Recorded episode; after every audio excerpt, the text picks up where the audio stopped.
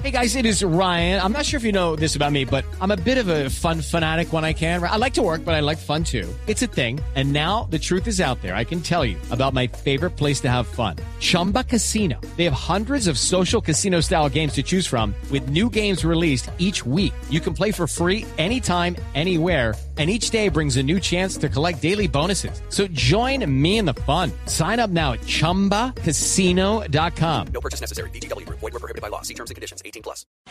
Aquí está el análisis, el radar en Blue Radio.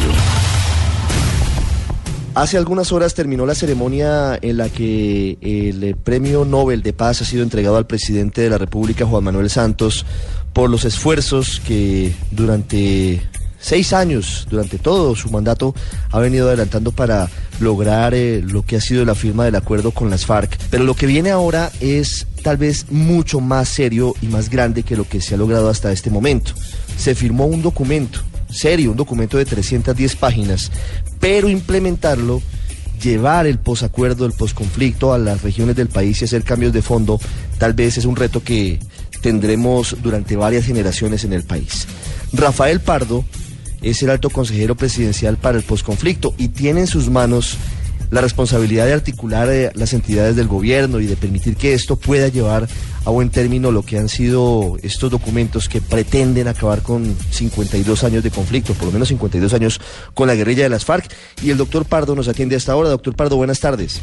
Eh, Ricardo, muy buenas tardes. Pues eh, el premio que recibe el presidente Santos es, es un reconocimiento a, su persistencia y a que le puso pues realmente todo su capital político a hacer el acuerdo de paz con las FARC.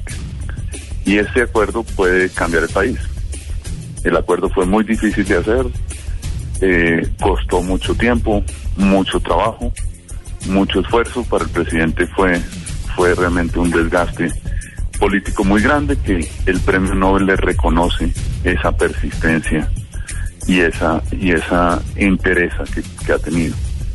Ahora le toca a todos los colombianos, o nos toca, volver este acuerdo de paz, una paz estable y duradera, como dice el, el acuerdo, pero una paz que sea sostenible y que cambie y transforme las condiciones de vida, principalmente en las zonas rurales. En este momento hay tres, eh, tres ejes, eh, Ricardo, en, en el tema de implementación de los acuerdos. Uno, el que tiene que ver con la producción de normas, de leyes, de decretos, en lo cual eh, el acuerdo tiene unas prioridades definidas. Hay aproximadamente eh, 15 eh, normas que, están en proceso de unos decretos que ya se han dictado. Eh, por ejemplo, la, la, creación de las zonas veredales, eh, pero hay unos temas tremendamente importantes en, en temas legislativos para para la implementación del acuerdo. Uno es la ley de amnistía, otro es la creación de la Jurisdicción Especial para la Paz. Eh, ese es un eje, un eje que tiene, tiene prioridades y tiene pues una claridad en cuáles son los principales instrumentos normativos. Un segundo eje es el eje socioeconómico, que es la puesta en marcha de lo que es la reforma rural integral y eh, todos los programas que que contiene la reforma rural integral.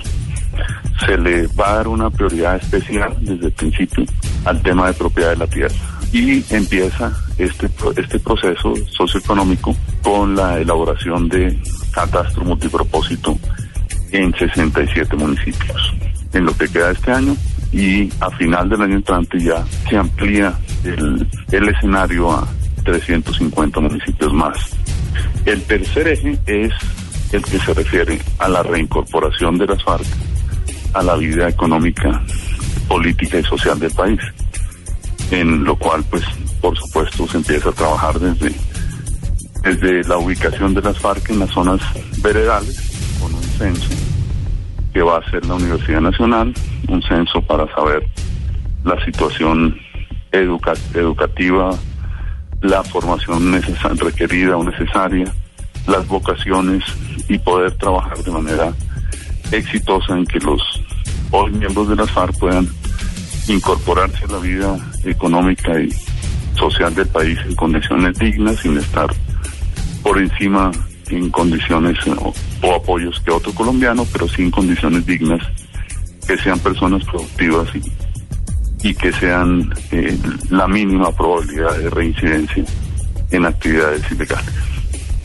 Doctor Pardo, sobre el primer eje de estos tres de los que nos está hablando, usted menciona dos partes importantes. Una que se puede tramitar vía decreto, usted nos cuenta, sí, en las últimas horas ya se expidieron 27 decretos para igual número de zonas de concentración, les da vida jurídica a esos sitios en los que van a llegar las FARC a entregar las armas y a completar su proceso cuando ya esté vigente el Tribunal Especial de Paz, quienes tengan que responder ante el mismo. Vienen otros retos, vienen retos, eh, entre otros, las amnistías al amparo de la ley de orden público que las FARC están pidiendo y también vienen los desarrollos en el Congreso, el proyecto de ley de amnistía un poco más amplio y la jurisdicción especial de paz. ¿Eso cómo se va a manejar? ¿La amnistía vía decreto por 418 se hará pronto o se esperarán eh, algunas semanas? Y en cuanto al legislativo, estamos a, la espera de, de, pasado mañana que la Corte tome decisiones para saber si hay una vía rápida para el trámite de estos proyectos. Sí, exactamente. Hay, hay una posibilidad que tiene el gobierno por la por la ley 418 de orden público de, expedir unas unos indultos individualizados a personas que eh, tengan solamente la la responsabilidad de, haber estado en el lo que hoy se considera delito político, que es la pertenencia a las FARC.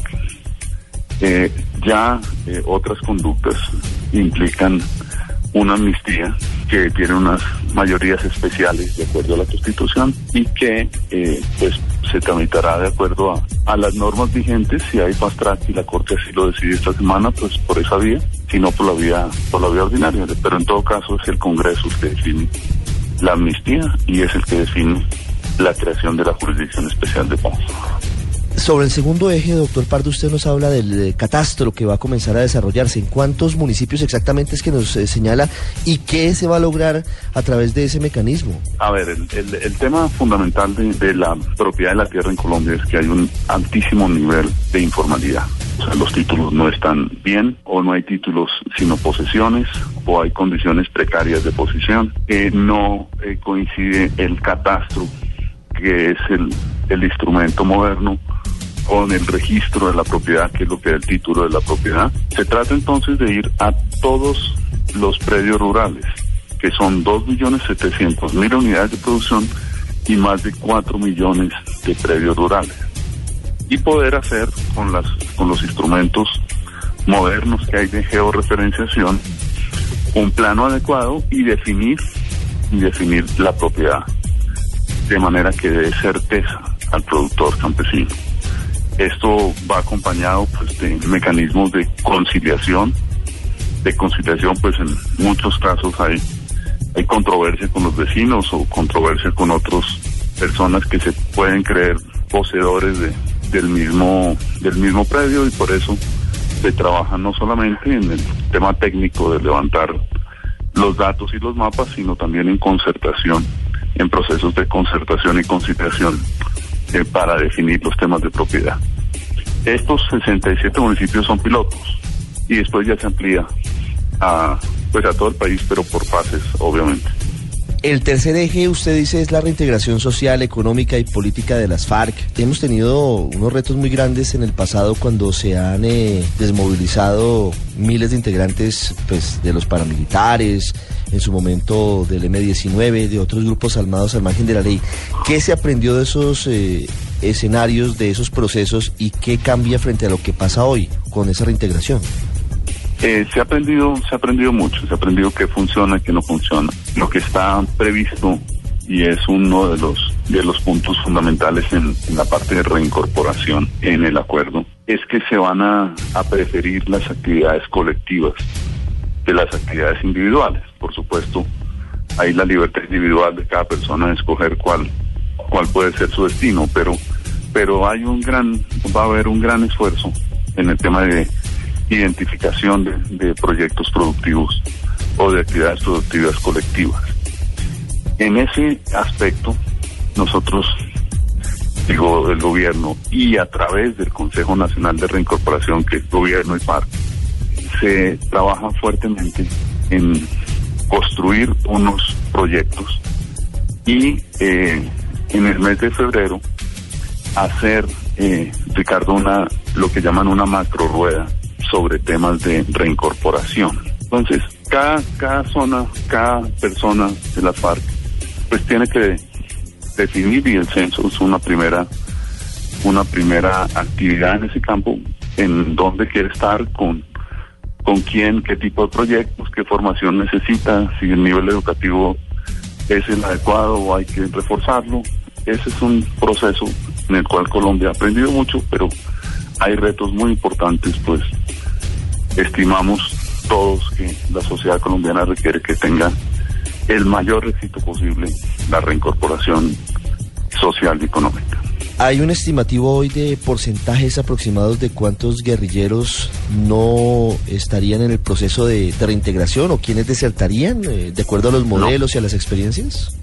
No, no, ninguno.